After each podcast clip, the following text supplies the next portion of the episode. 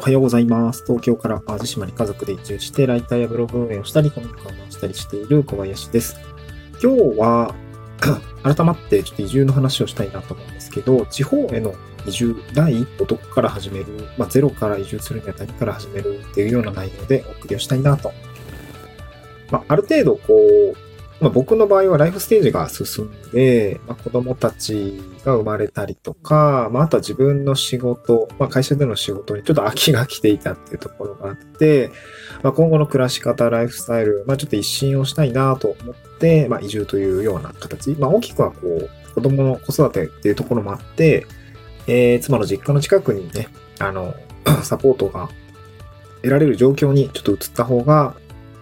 まあ、直近10年ぐらいはね、っちの方がいいんじゃないのかなと思って移住を考えていたわけです。まあ、ぶっちゃけ子育てマジしんどいんで、夫婦で共働きしながら東京で二人だけで育てていたとしたらめっちゃしんどかったんだろうなと思っている次第なんですけど、えーと、まあ、結果的にその、まあ、移住に目が向いた状況の人が、まあ、うんまあ、その時、まあ、僕自身が同じ立場であれば、どのようにこう移住を進めていくのかっていうところをちょっと紹介をしたいなと思います。まあ、やるべきことは大きく大きく分けると二つかなと思っていて、一つは、ま、仕事ですね。仕事作りの準備をしておくっていうことと、まあ、二つは、二つ目は、ま、どこに住むのか、地域を選ぶっていうことですね。この二つちょっと対別をしてお話をしたいなと思います。で、一つ目は、まあ、うんと、もう早くやった方がいいのは、副業ですね。副業、仕事作り。うんあ、あの結構何度も話しているというか、あの、もう痛感していることなんですけど、移住後に生計を維持するためにはどうしたらいいのかっていう課題がですね、この先ず絶対にぶち当たる壁だと思います。もちろん働き方を変えなければならない人だったりとか、まあ、例えばリモート転職しちゃうとか、まあ、今いる会社で、えー、リモートに切り替えてもらうことができるのであれば、そこが一番ね、あの変化が少ないので、それが一番いいと思うんですけど、まあ、あとは、うん、その会社と、自分の会社と交渉して、うん、まあ、こうこうこういう理由で、あの、あの、ちょっと移住を考えてるんですけど、あの、仕事をやるために、なんていうのかな、ウェブで今の仕事を、まあ、抜けられると、あの、会社も困ると思うんで、あの、会社辞めるんで、業務委託で仕事振ってくれませんかみたいな感じで、あの、触れる場合もあると思うんですよね。まあ、それっちの方が会社としてはさ、えー仕事はやってくれる当てがつくし、まあ、社保とかも抜けるから、あの、まあ、経費も、まあ、少し圧縮できるねって、まあ、割とそんな悪くない話だと思うんですよね。まあ、そういうような感じで、まあ、今ある仕事を個人で受けつつ、あの収入を維持していくみたいなことをやったりとか、まさにそういう仕事作りについて真面目に考えるっていうことですね。もちろん、そのやり方はちょっとできないよって、まあ、大手の会社とかとやっぱ結構ね、確一的になっちゃうんで、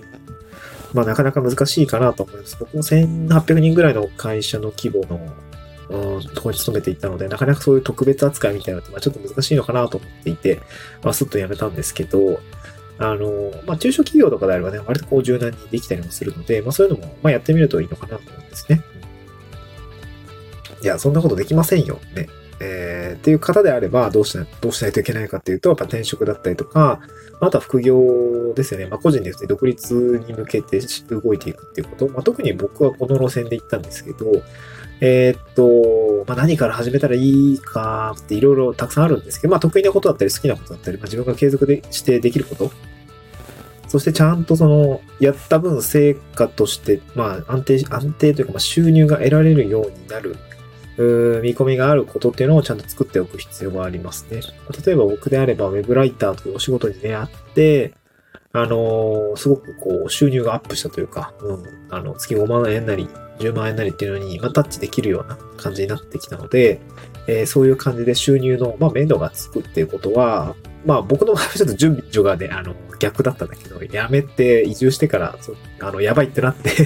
あの、頑張っている立場なんですけど、あの、別に移住ってすぐできないから、多分。あの、明日移住するって多分できないから、でも明日できることあるんですよね。その、ウェブライターとして挑戦するとかね。全然できるんですよ。まあ、結局その、移住するまでのタイムラグがあるんで、その間に、まあちょっとやることやっておこうねっていうのが、まあ一つやって、あの、いいことなのかなと思いますね。うん。やっぱりその、移住って、まあ言ったらただの引っ越しなんですけど、引っ越しはさ、あの、ある局面、ね、あの、住民票移したとか、引っ越し業者さんに荷物を送ってもらって引っ越ししたで終わりなんですけど、移住後の生活ってその後もどんどんどんどん、まあ、進んでいって、ね、あの、家賃はかかってくるかもしれないし、うん、生活費もかかってくるわけで、そこにね、収入がないと、やっぱり維持、その生活、移住後の生活っていうのは維持できませんから、仕事、収入をどうするんだっていうところはやっぱりぶち当たる問題なので、まあ副業だったり、まあ自分で稼ぐ術っていうところが、まあある程度こう移住前から作られておけば、かなりこう、まあ身軽にって言ったらまあそんな身軽じゃないかもしれないけど、まあ割とどこでも、あの、暮らしていけると思うんですけど、まあ、とりあえず、あの、生活に稼げるぐらい自分にね、スキルがあったりとか、あの、収入が自分の、まあ、ポータブルに持ち運け、持ち運べるような、まあ、ウェブ系のフリーランスだったりとか、あまあ、リモート転職だったりっていうのができれば、全然そこはね、えー生活維持できますので、そういうまず、収入の当てっていうのを作っておくことが非常に重要かなと思います。はい。で、もう一つは、まあ、地方ですね、地域選びっていうところですね。まあ、どこに住むのかっていうところを、ま、選んでおく必要があるということですね。まあ、単身者の方であれば、結構気軽に、まあ、ポーンと試し移住行っちゃうとかね、えーそういうこともできると思うし、まあ、現地に行ってみるってことがすごく大切なのかなと思います。まあ、最近はね、地域おこし協力隊の話だったりとか、まあ、移住者と、えー現地の自治体、NPO、まあ、それこそ声が大きい人とのうんトラブルが、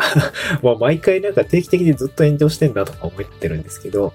まあそういうことを見るとね、やっぱり地方って、ね、部外者が入っていくのって入りにくいんじゃないかってすごく思うんだけど、まあ言っても、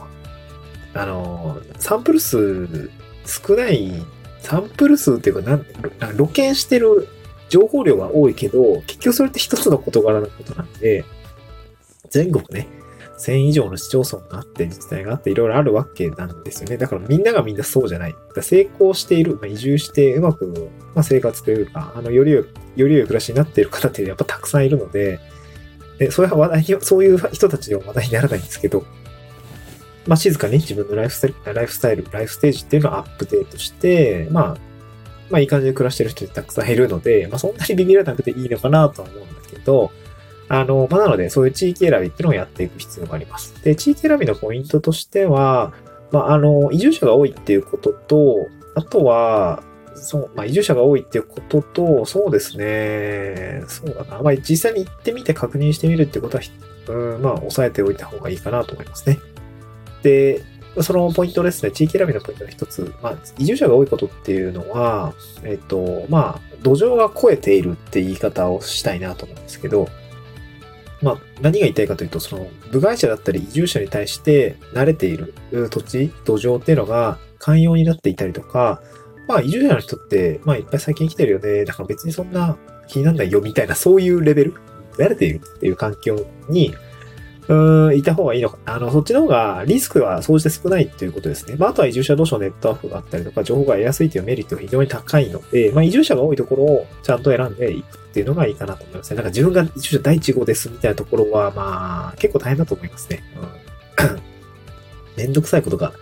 多いと思うんで、まあ、そこをわざわざ狙わなくてもいいのかなと思いますね。まあ、そこじゃなくてもいいと思うし、まあ、あとは中核地方都市みたいな。あー例えば北から、まあ、札幌、北海道であれば札幌、東北であれば仙台。でまあ別にその、現状所在地があるような都市部であれば全然問題ないと思うんですよね。うん。まあこの前行った広島もめっちゃ良かったなと思うんで、広島いい街でしたね。そう、広島行きたいなまた。美味しかったなご飯。みたいな ところで、多分またすぐ行くと思います。うん。まああとはまあ淡路島も言って、そうですね、県庁所在地があるわけじゃないんだけど、うん、4万人ぐらいの規模の都市ですので、まあ、そう、あと移住者も多いから、まあ、そんなに、うん、なんかこう、第1号ですみたいな感じではないので、まあ、割とこう、移住者多いんで、あの、地域の土壌は超えているかなというところですね。やっぱり移住者が多い方が、うん、まあ、そうしてメリットが大きいのかなと思いますね。まあ、あとはそうですね、なんだっけ、なんかもう一個言ったような気がするんだけど、ちょっともうあと10分ぐらいで一旦このぐらいにしようかな。そう、はい。で、今日お話しした内容ですね、まあ、ゼロから地方移住して、えーまあ、暮らしを、豊かにしていくためにはどうしていけば、どうやって進めていけばいいのか、気をつけるポイントは何なのかということで、えー二つご紹介をしました。まあ、一つは、まあ、今すぐできることから始めようということで、仕事作りですね、種作り。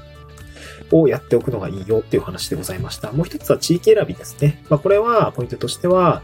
えー、移住者が多いところから、まあ、選ぶと、まあ、失敗リスクがないかなっていうところですね。まだ中核都市みたいな地域のグラデーションの中でも、ちょっと都市部に寄っているようなところの方が、まあ失敗はないかなと思います。まあ徐々にこう慣れていきながら、グラデーションの濃い方、濃い方みたいな、あ人間関係濃い方、濃い方みたいな感じで言っておくのが良いのかなという話でございました。はい。えー、ちょっと今日以上の話ですね、お話をさせていただきました。また次回の収録でお会いしましょう。バイバイ。